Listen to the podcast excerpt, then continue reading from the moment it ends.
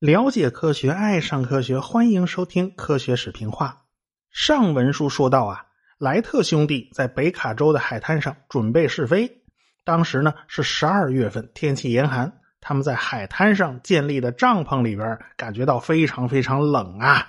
但是没办法呀，当地条件简陋啊，你海滩上哪找那么大房子呢？就只能自己搭帐篷凑合着。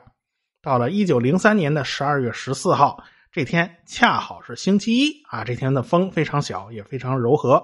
莱特兄弟呢，就终于等到了他们急需的好天气。他们决定下午就来试一试。那么谁来担任这个驾驶员呢？啊，威尔伯莱特呢，就从兜里啊掏出个硬币，哥俩呢猜硬币。结果呢，哥哥赢了，就由威尔伯莱特来驾驶飞机。他就趴在飞机上啊。旁边就是轰鸣的引擎，引擎带动两个大螺旋桨，几个助手拉住了飞机的机翼。这个奥威尔莱特还专门掏出怀表来计算时间，然后这飞机就启动了，然后飞机就冲到了轨道尽头，哎，然后就飞上了天空。这奥威尔就开始计时，大家还在欢呼呢，哎，这飞机就掉下来了啊！这个威尔伯莱特飞离地面仅仅四秒钟，他就掉在了一百零五英尺之外。起落滑橇啊也摔坏了啊，连水平安定面一起都摔坏了，没办法，他不得不把飞机拉回帐篷里去修理。好在啊，这离得也不远。等修好了，到了十七号的上午，这个飞行者一号飞机就被拉出了帐篷。今天的风速呢比较大，有利于飞机起飞。上一次啊风太小了，这次呢就轮到奥威尔驾驶飞机了。飞机在轨道的尽头飞上了天空，高度大概是呃三米左右啊。这这你说叫飞吧，这实在是离地面太低了。飞机忽高忽低呢，飞了十二秒钟，落在了三十六米之外啊！不要小看这短短的十二秒啊，这是人类第一次驾驶飞机自己起飞，在空中受控飞行。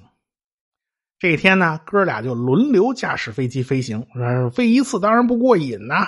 但是，我们说飞行其实是夸张，他们最高飞到三米啊，留空时间最长五十九秒，连一分钟都不到。但是他们已经改写了历史。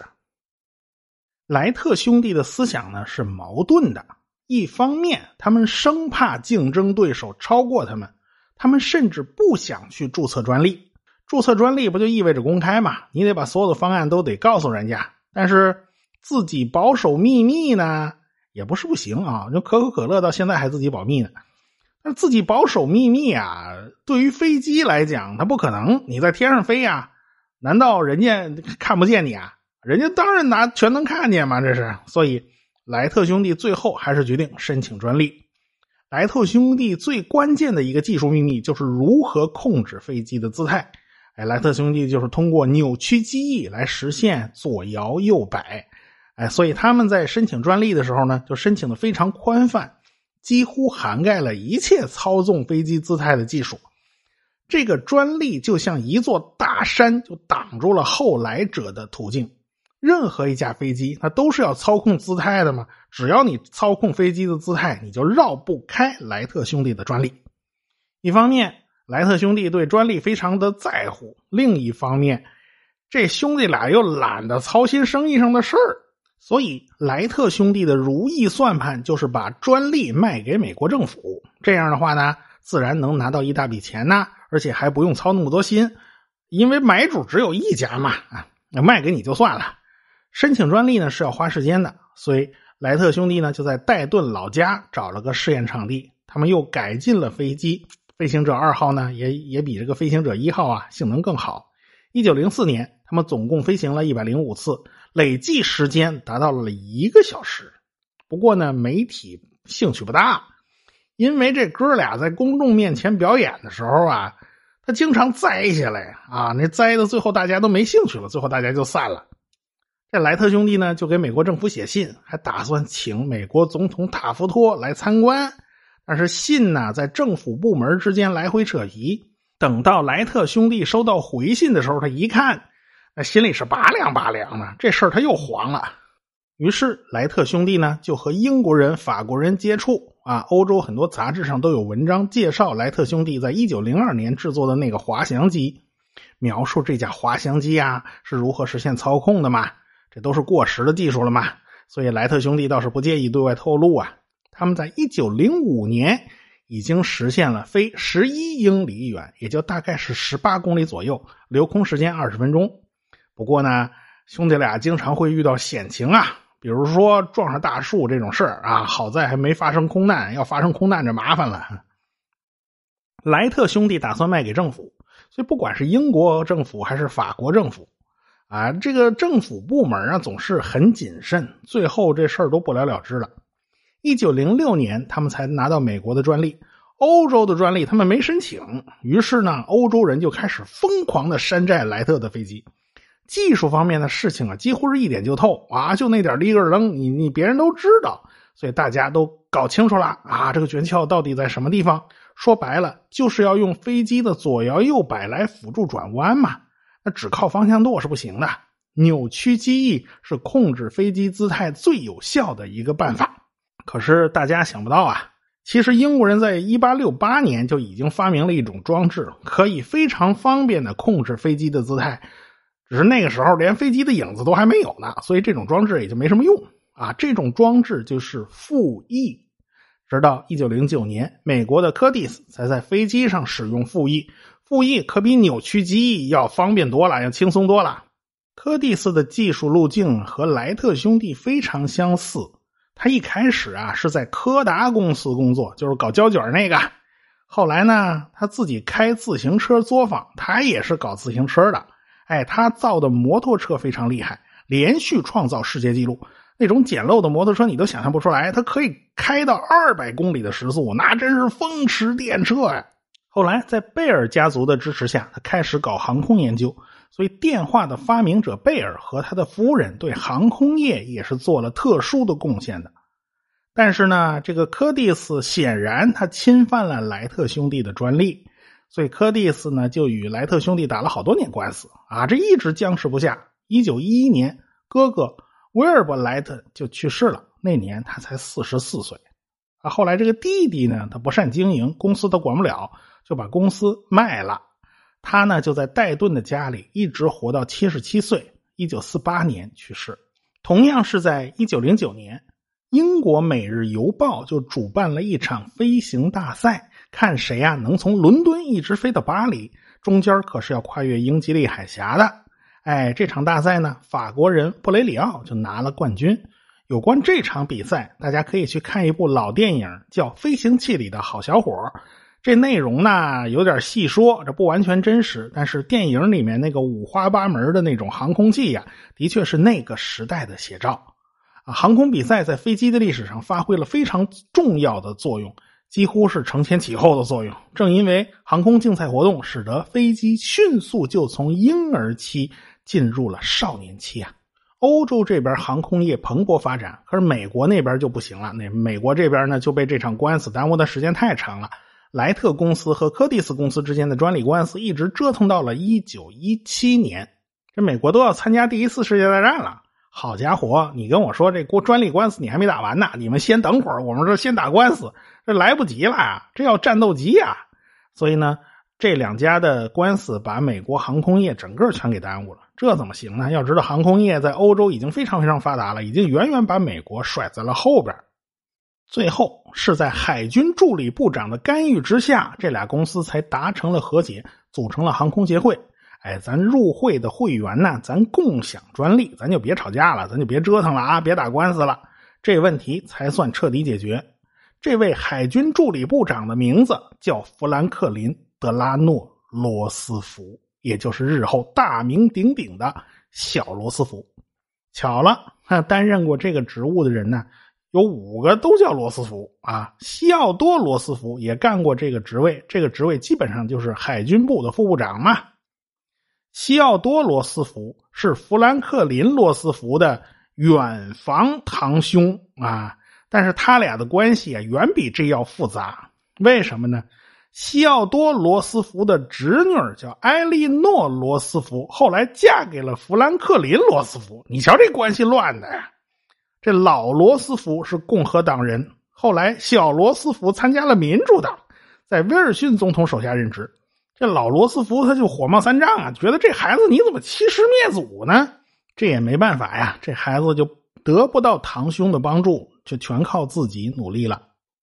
那么，为什么后来丘吉尔写信给小罗斯福的时候，总是喜欢啊用前海军人员这个作为落款呢？呃，那是因为丘吉尔当过英国海军大臣呢，他和小罗斯福都是管过海军这摊子事儿的。丘吉尔本人对新技术和新发明非常关注。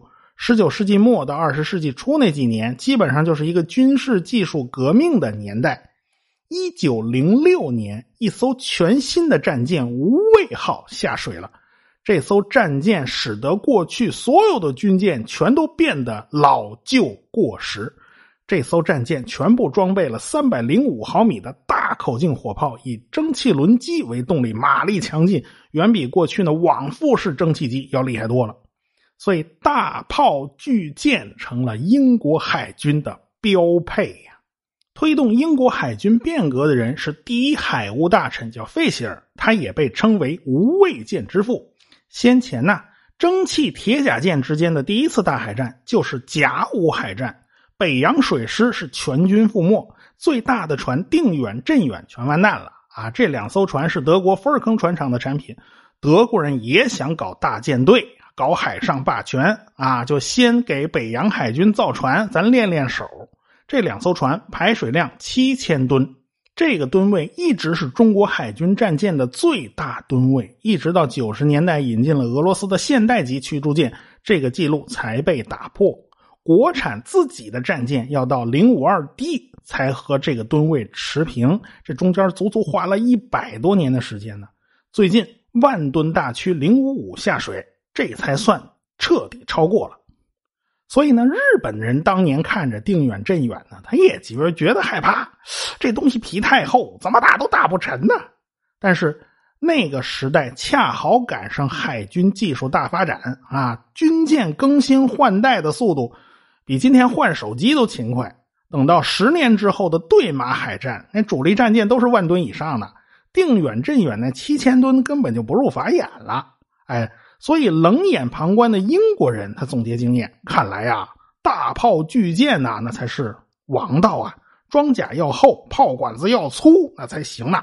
所以，费希尔推动他们建造了新一代主力战舰“无畏号”。他们一折腾啊，别人他也不甘示弱呀。全世界各国就掀起了造舰竞赛，军舰越造越大，炮管子越来越粗，所以世界就进入了大炮巨舰的时代嘛。费希尔还希望推动。皇家海军的燃料变革，用石油代替煤炭。哎，石油的效率要比煤炭高得多啊！特别是它能够用输油管输油啊，啊，可以用机械装置喷洒呀。它不像煤炭呢，煤炭怎么办呢？啊，俩船我做海上做补给，你拿铲锹一铲子一铲子铲呢，这哪够呢？这根本就不赶趟。烧煤还有一个麻烦呢，就是啊，过去那个军舰。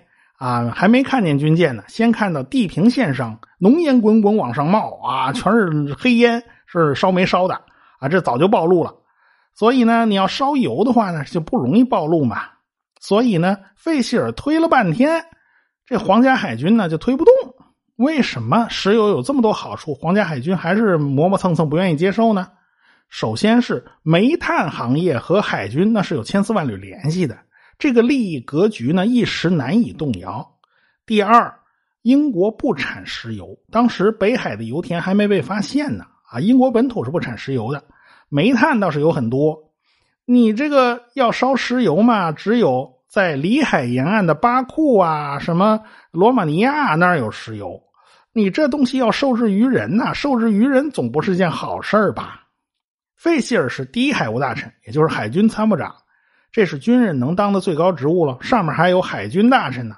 海军大臣丘吉尔是文官，年轻的丘吉尔当机立断，决定推进石油化的进程。那石油怎么解决呢？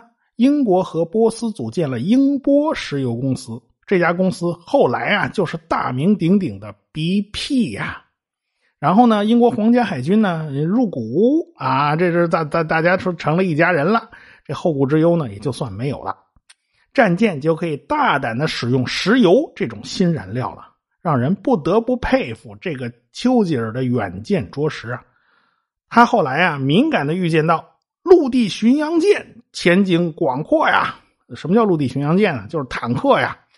最早的坦克就是英国海军投资试验的，这不是陆军啊，这等于是抢了陆军的生意嘛。所以呢，丘吉尔还是坦克的主要推动者之一啊。所以这个家伙是真的很厉害。英国和德国之间的军备竞赛就越来越厉害了。老牌的英国受到了后起之秀德国的挑战。德皇威廉二世野心勃勃，他和英国、俄国这些个啊，这都是表兄弟关系啊，都是亲戚。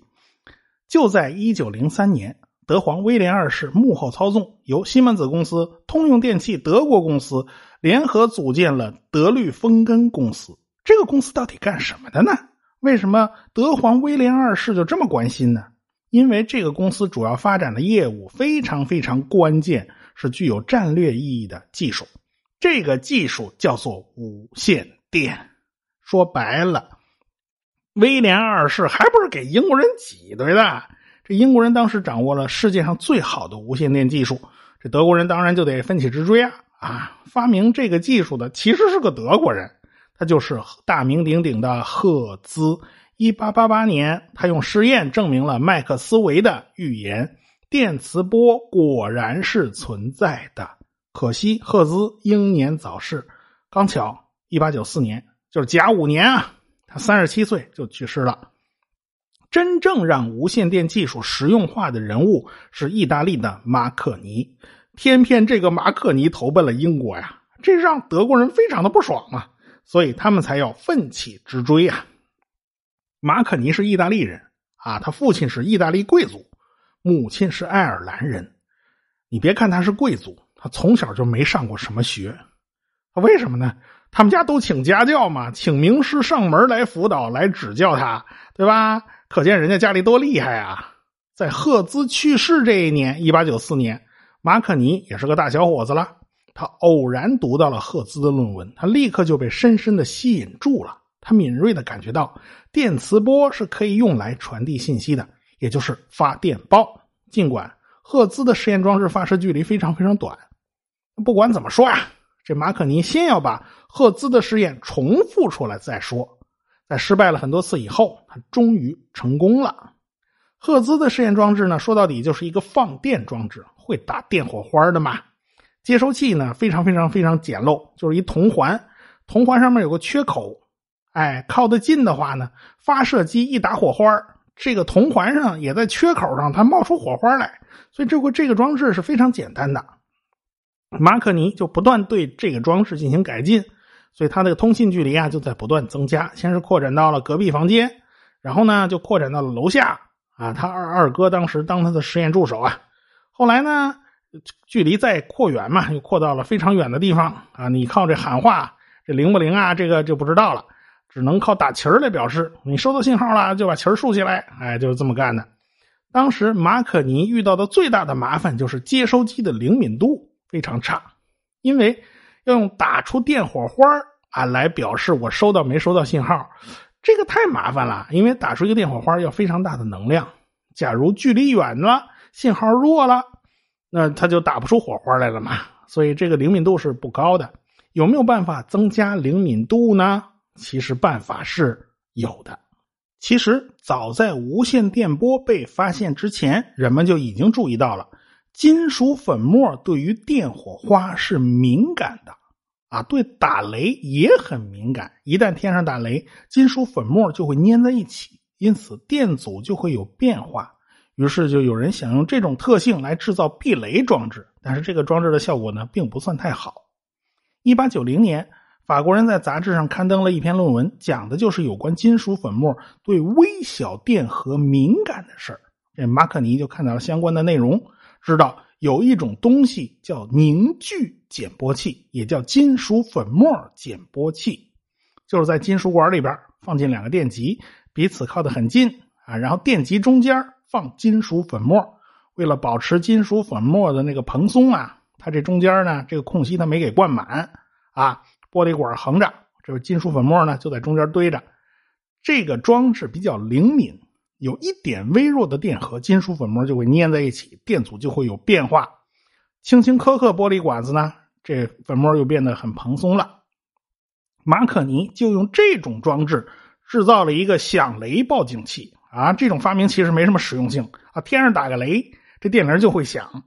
你雷还不够响吗？你还要再加个电铃来凑热闹吗？但是呢，这个装置很无聊，但技术上是个进步，因为接收机的灵敏度大增啊，通信距离也就大大增加了。但是要想无线电通信距离变得更远，还有一系列的问题要解决。马可尼偶然之间的一个发现，使得发射接收的距离大大增加。他到底发现了什么？这个我们下回再说。科学声音。